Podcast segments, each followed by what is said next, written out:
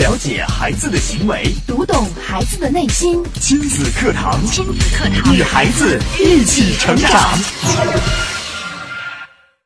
孩子的学习一定是家长最头疼，也是最无法回避的问题。我们总是埋怨孩子不好学、成绩差、磨蹭、不专注、不主动，但是这些都是问题的表象。如果我们只是围绕表象去解决问题，就好比头疼医头、脚疼医脚的庸医，只能暂时解决表面问题，但是本质原因还在。没过多久，这些问题还会再次出现，或者换个形式卷土重来，让人苦不堪言。亲子课堂今日关注：孩子成绩不好，根本原因你找到了吗？主讲嘉宾：亲子教育专家、情感心理专家袁明阳老师，欢迎关注收听。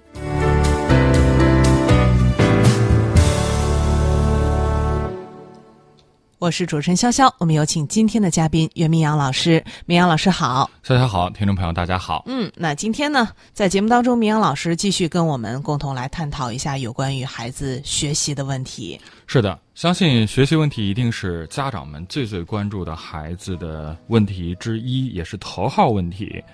呃，每到这个寒暑假的时候啊，这个其实我觉得作为家长们呀、这个心里边啊，稍稍是可以松了一口气。哦，为什么呢？怎么呢因因为到了假期，不用每天要催着孩子这个起早上学，给孩子做饭，也不用接送。嗯，这个也不用，呃，经常啊跟老师进行联络呀，包括即使有什么问题，老师也不可能在假期里去更多的打扰到这个家长。对，呃，至少在这个寒暑假期间，家长们好像是稍稍可以松一口气了。是，但是呢，呃，我们说躲得过初一，躲不过十五。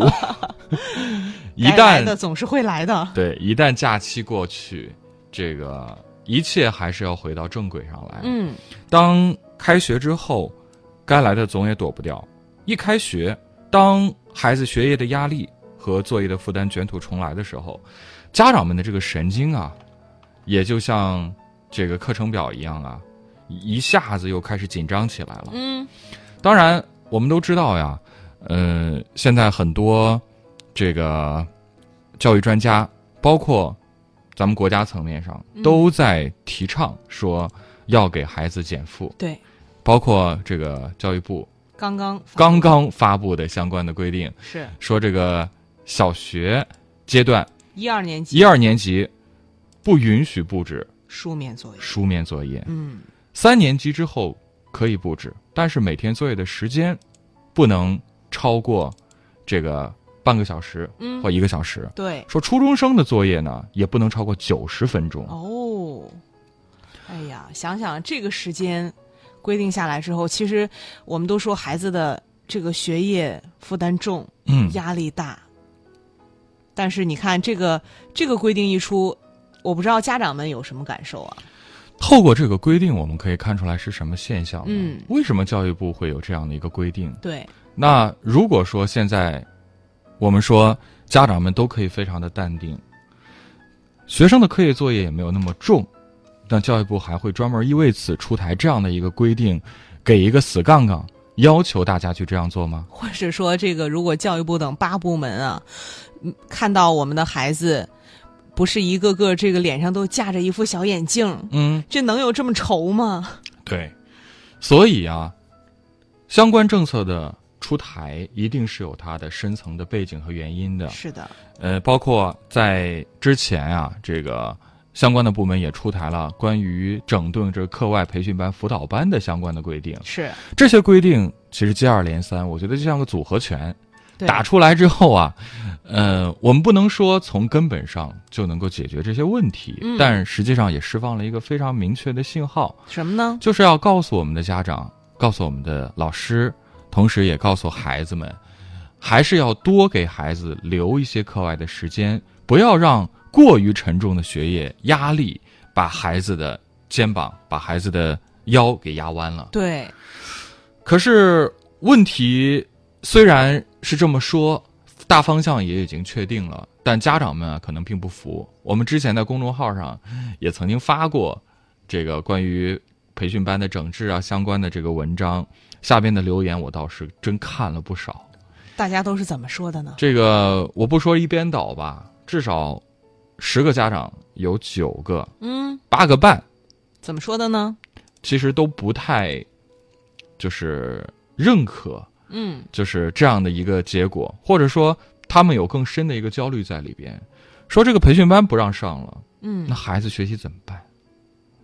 对呀、这现实问题啊。对啊，你只是说呃不让我上培训班了，或者说我相信你看这个关于这个呃减轻中小学生可以负担的这个政策一下来，很多家长也会说，哎呀，那不让我练习了，不让孩子去通过作业去温习去巩固他所学了，那这成绩怎么提高？是啊，因为教育部虽然提出来了，补习班我们要整顿，嗯，然后作业要减少时间，但并没有说我们不考试啊，我们对的呀选拔性考试不再依照成绩来排名啊，对呀、这些好像并没有从根本上得到解决。你们说那么多，到高考的时候还不是谁的分儿高，谁上的学校好吗？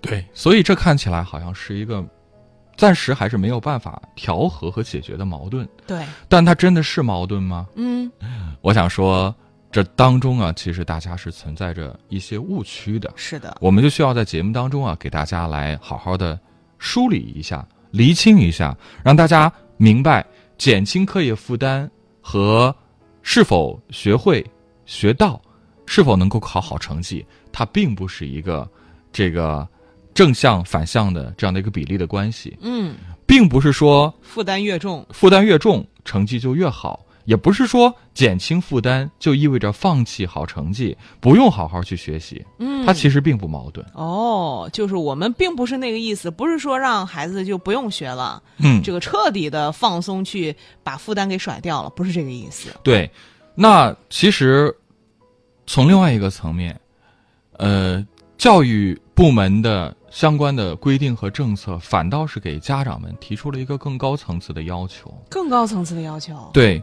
这个要求是什么呢？就是在不增加孩子课业负担的基础上，嗯如何让孩子会学、好学、爱学、学得好，哦，这样的一个要求和标准，可能提给大家，它可能就是一个更高的标准了。嗯，或者说，其实教育部门他其实是觉得这个让孩子的负担这么重，让孩子死学，然后做这些题海战术，把孩子搞得这么累，这其实并不是学习好的一个好的方法。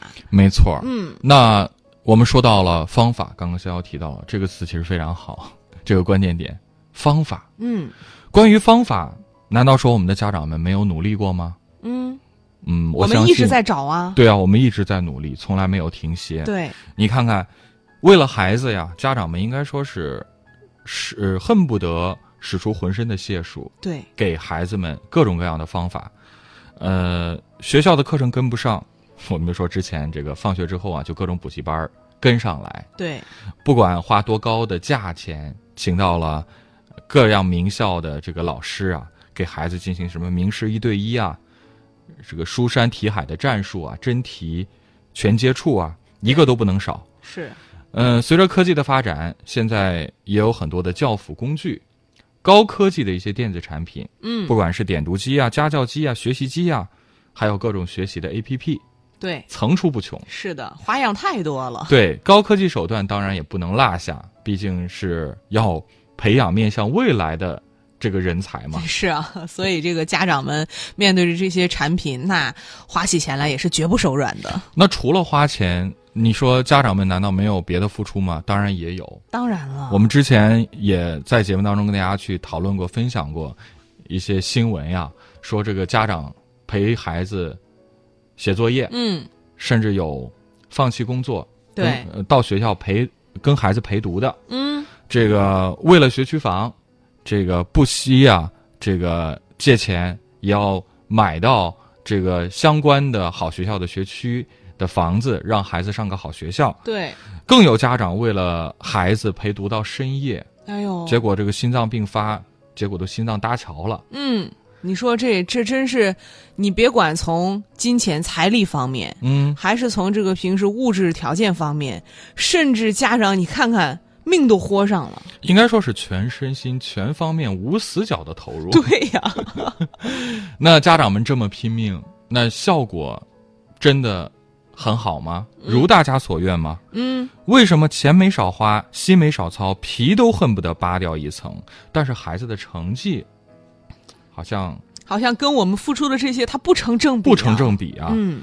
又或者呀，可能通过一些家长的这种督促啊、加码啊，孩子的成绩确实好像是有提高的，哦，这个其实是那不还是错啊还是比较不错的。，对，但是它可能会存在另外一种什么样的现象呢？嗯，就什么现是象一旦这个家长稍稍放放松松了一了点点，哦，比如说这个学期这个工作比较忙，没有时间每天那么细致的一题一题的去辅导孩看子，的不那么紧了，对这个分数呢又开始下滑了一。落千丈了，那如此反复，那家长们也发愁啊，说：“哎呀，这还有十多年呢，嗯，这什么时候是个头啊？这什么时候才是个头呢？”而且，这个孩子低年级的时候，家长去辅导的时候可能还可以，对，但是随着孩子年龄的增长，这个慢慢儿读了初中，读了高中，这还能辅导辅导得了吗？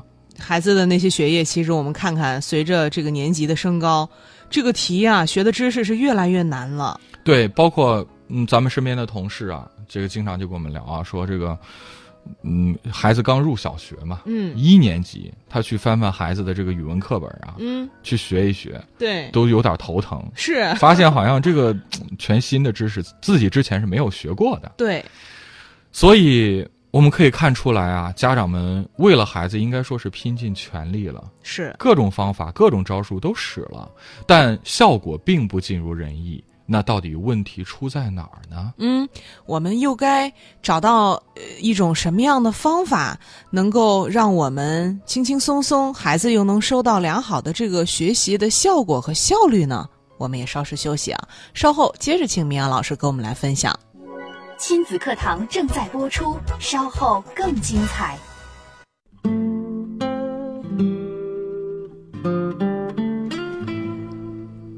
欢迎大家继续收听亲子课堂节目。今天我们请到了亲子教育专家、情感心理专家袁明阳老师，继续跟我们来说一说孩子成学习成绩的问题。那刚刚呢，明阳老师也跟我们说了，说这个现在的家长啊，为了孩子的学习，可以说是拼尽了全力，嗯从各个方面那都是全力支持的。但是家长付出了这么多，我们看到的结果，并不是说所有的家庭都因为家长的付出，孩子的学习成绩有所提升，嗯有所好转。对所以这个本质的原因啊，我们还没找到。对我其实在这儿也特别想邀请大家呀，可以跟我们来聊一聊啊，就是通过你自己家的孩子身上的学习问题啊，你自自己观察所得，你觉得可能这个孩子学习出现了问题，他根本的原因，你认为是什么？可以跟我们来进行一个互动。对，您可以在我们的微信平台上跟我们互动，关注微信公众号“亲子百科”，然后回复“学习”，回复这两个字，您可以按照提示呢扫码加群，加入到我们学习成绩提高的这个微信社群当中来。其实，在这个微信群里啊，呃，有很多都是我们的老听众，是我们的学生家长，嗯他们都是在为了孩子学习的问题，正在寻求一种好的方法，也在努力的学习当中。我们也欢迎您能够加入我们，跟我们共同来探讨，共同来进步。在微信平台关注微信公众号“亲子百科”，回复“学习”，按照提示扫码加群。是的，那呃其实啊，之前因为也有很多的家长啊，经常向我来去咨询一些孩子学习的这个问题。嗯，说到孩子学习的问题，可能大家呃也有很多的苦水啊，都特别想往外倒。这太正常了。我们也会看到很多很多的这种抱怨呀、指责呀，甚至是各种问题的罗列。但是这么多问题，大家看完之后啊，我特别担心，就是很多意志力不坚强的家长，看到了更多的问题，反倒是啊，会更找不着方向。哦，那怎么办呢？我就将所有的这些问题啊，进行了一个归纳和整理。嗯，这样的话呢，大家其实就会比较简单，可以去对号入座。因为有些问题它可能会，呃，展现出来不同的一些方向，对，但是呢，它的本质是一样的。嗯我们把问题进行一个归纳之后，大家可能在这个去呃针对这些问题去找一些方法的时候，就更加有针对性一些。所以说这也是特别好啊。那我们也特别希望明阳老师能够跟我们分享一下，就是自己所总结出来的这样一些方法。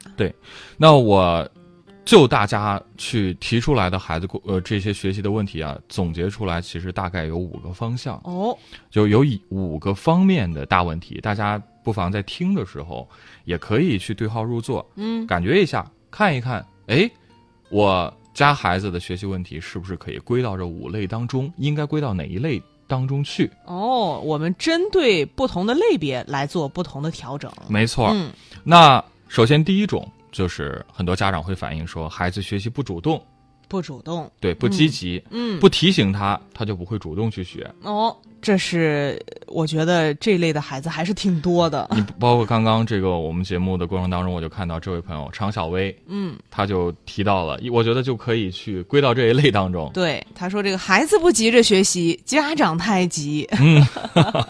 这就是学习不主动的问对题。第二类是什么呢？就是孩子注意力不集中、粗心大意的问题，哦，注意力不集不专注。不专注。嗯，对。第三类是什么呢？是孩子呢拖拉、磨蹭，需要反复推呃催促，嗯，效率不高。效率不高。嗯，第四类问题是什么呢？就是孩子信自信心不足。哦，那因为什么导致的呢？嗯，学习成绩不好，成绩差。成绩差导致自信心不足。嗯，自信心不足呢，这个又从这个恶性循环呀、又没动力，不又想学了导致了这个孩子这个成绩接着差下去，越来越差，对，形成了一个恶性循环。嗯，这是成绩差，对不自信。第五点是什么呢？就是上课的时候呢，注意力不集中，哦不爱动脑思考，喜欢说话做小动作。哦，这是课堂纪律问题。对，这个也非常常见。对，很多家长去跟学校老师沟通的时候，经常会听到老师会给家长们反映孩子的一些问题，嗯，这其实是一个出现特别频率特别高的一些问题。对，这就是明阳老师针对孩子的学习问题归纳了这五大类啊。对，这五大类可能听起来稍微有些复杂，但实际上呢，我要是再给它简单的概括一下的话，嗯那它其实是包含什么内容呢？什么呢？它其实主要是不好学、不好学，成绩差、成绩差，磨蹭、磨蹭，不专注、不专注，不主动。不主动，对就是这五大类。对，其实是可以归归结成这五个词的。嗯，那大家也可以来思考一下，针对这五大类五个词，可以让自己的孩子来看一看，对号入座一下，孩子身上有没有出现这五大类的问题，嗯，出现了几点，都可是以的来跟我们互动一下。也可以在我们的微信平台关注微信公众号“亲子百科”，千百的百课堂的课，回复“学习”，按照提示扫码加群，和更多的朋友一起来共同学习。嗯，那如果出现了我们说的这五大类的问题，家长们肯定说了，那我家孩子有，我家孩子可能这个不专注，或者说是磨蹭，甚至有的家长说，哎呀，我怎么觉得明阳老师你说的这些问题，我们家孩子都有，嗯，那我们该怎么办呢？我们该怎么办呢？那接下来啊，我就跟大家来说一说到底该怎么办的这样的一个问题。对，解决问题的方法，对，呃，刚刚提出了这五大问题，我相信啊，很多家长已经开始再去思考了，已经开始在给孩子这个相关的学习问题进行了一个对号入座。嗯，那我们既然找到了这些问题，我们接下来就针对这些问题去看一看，我们该从哪些方面去着手去解决这些问题。好，嗯，好，那接下来呢，我来跟大家仔细的去分析一下好，这个。刚刚我提到了这五点，总结出来是不好学、成绩差、磨蹭、不专注、不主动。嗯，那我们先一个一个说。好首，先说不好学，不好学，不好学是因为什么呢？嗯，这个呢，其实反映出来的是孩子他周围的这个学习氛围、学习环境不佳的问题。哦，学习环境不佳，造成了他不想学习，对，成绩差是因为什么？成绩差，学不会，学不会呀、能力不够，对，学习能力不足。是，然后，磨蹭是什么呢？嗯，反映出来的是效率的问题，对，学习效率不高。那不专注呢？嗯，那就是，嗯，可能根本做不下来，对，可能看了十分钟书之后就开始东瞅瞅西看看，这儿有点摸摸浮躁那儿抠抠，嗯，这个是因为他的毅力不强，对，坚持不下去。坚持不下去，不主动呢？嗯，为什么不主动？我们嗯做什么事情才会主动呢？做我们想做的、有兴趣的事情啊，那就是学习动力不足。学习动力，嗯，嗯对，因为可能你要说孩子不主动，但是那得看什么事儿。你说孩子学习不主动，你你给他丢个 iPad，让他玩会儿游戏，对，或者去游乐场里，你看他主动 不？。对，那一早不用再喊，直接就起床，还叫你呢 对啊妈，什么时候出发？所以说，这个学习的动力啊，还是很重要的。是嗯，那我们依照刚刚的这五个问题，分别找到了这些问题的根源，或者说相关的缺失的能力。嗯那接下来我们去解决问题，就相对来讲比较有针对性了。对，那针对孩子学习中遇到的这些问题，那其实呢，这么多年我们也走访了近百个这个学霸的家庭。哦，从家庭背景、社会环境和学校教育等诸多方面，进行了这个非常深入细致的调研。那在这些孩子身上，在这些在这些学霸孩子身上，其实我们其是可以总结出来一些规律的。对，我们也特别想学习一下他们的经验。对我们经常就是看到有一些呃，这个所谓成功学方面的讲座呀，嗯，老师经常会讲什么？讲就是我们要给大家去讲他们为什么失败的。哦，我们要讲一讲这些失败的案例，嗯大家一定要绕开这些失败的案例，对，要避免出现这种失败的局面看。看这些惨痛的教训。对，这就是为了让我们更好的能迈向成功。嗯，但其实我一直不主张去学习失败的案例，就是我们不嗯不去看看那些学习成绩不好，然后不爱学习的那些孩子是怎么不爱学的，我们这个就不学习了。对，很多家长可能不太理解，说：“哎呀，老师，那我要是不去学学这些失败的案例，万一我家的孩子身上出现这些苗头 了，我没有意识到怎么办？对呀，万一我犯了同样的错误怎这么办？如？何去规避呢？”嗯，我想说什么呢？说这个，有一句名言大家肯定都听过，说这个世界上幸福的家庭都是类似的，对，不幸的家庭呢各有各的不幸，各有各的不幸。千差万别的。我们说这个世界上的文学作品、戏剧作品非常多，嗯，那什么样的作品才能打动人心，让人觉得更加有意思，让你印象深刻呢？嗯，悲剧一定多悲剧啊呀于喜剧。 对呀，这个戏剧冲突越多，这个矛盾点越多，越能吸引我们呀。对，但是这是艺术层面啊。是，我们说悲剧啊，你要说这个悲惨的身世啊，它可能有千种万种。对，各种不幸，是你能想到的，你想不到的，嗯，各种离奇的都有。那你说我要呃去学习这些，想要去总总结这些经验，那好像费老鼻子劲了。对，那如果是我们要去花费那么多的精力去看一看别人是怎么失败的，再想怎么去规 避，对呀、这可能会耗费我们很多很多的精力。对，失败的案例千千种啊。是，但是呢，成功的人，他其实是有很多相似之处的。他们的模式差不多，包括我们在节目当中一直强调，让家长去发现孩子的优势，对而不是去发现孩子的缺点。对，因为你要是想去发现孩子的缺点，我告诉你，那太多了，嗯，永远都看不完，任何一个人他身上的缺点，我相信都有挺多的。而且你越看越多，对，仿佛是看不完的。嗯，就比如说，我们之前节目中也曾经跟大家讲过，举过这样的例子，说我们要去播种、去种小麦的时候，对，我们有一片地长满了杂草，我们怎么办呢？嗯我们是不是要先去把杂草全部给拔得一干二净呢？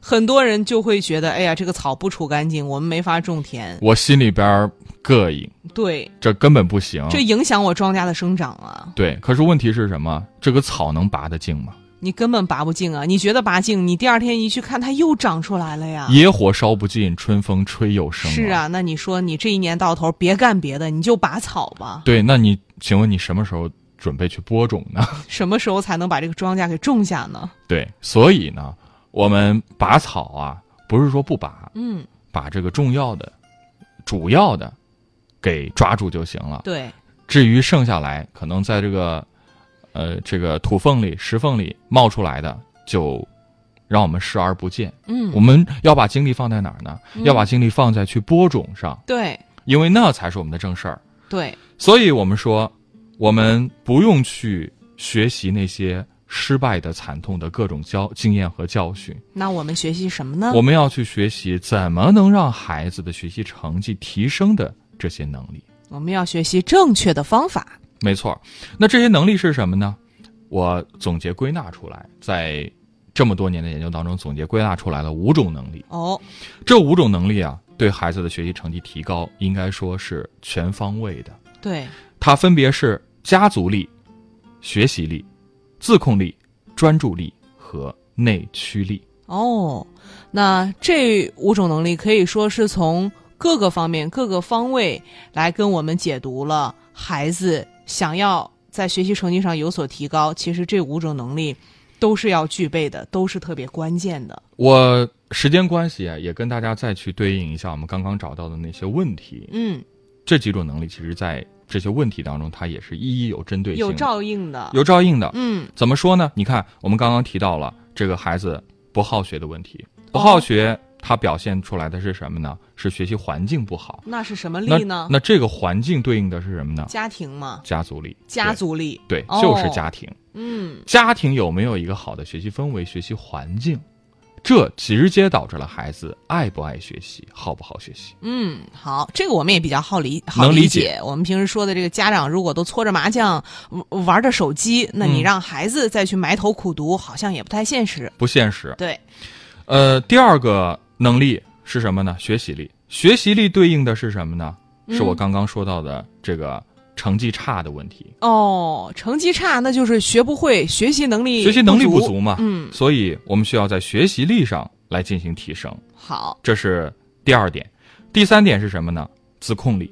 自控力。自控力对应的是刚刚的是什么呢？嗯，就是我刚刚说到了，这个可能孩子的效率不高，爱磨蹭，爱磨蹭。对，嗯那是因为什么呢？因为他自己控制不住啊。对呀、不能持续的、坚持的去学习呀、对，那再往下，呃，自控力完了就是专注力了。嗯，专注力这个问题，刚刚对应的问题呢，就是孩子不专注，表现出来的呢，就是他学习毅力不足，嗯，左顾右盼，遇到困难就退缩。对，注意力不集中了。是，然后第五点，刚刚我提到的这个自内驱力，内驱力对应的问题是什么呢？那就是学习不主动呗。对，学习不主动，学习不主动其实就是动力不足。对，我们说内驱力其实非常的关键。嗯，呃，刚刚也提到很多家长啊，这个只要辅导孩子了，只要家长用心了，孩子好像这个成绩马上就能提升，但是家长一放松，马上孩子这个学习啊又落了下来，那就是因为孩子并没有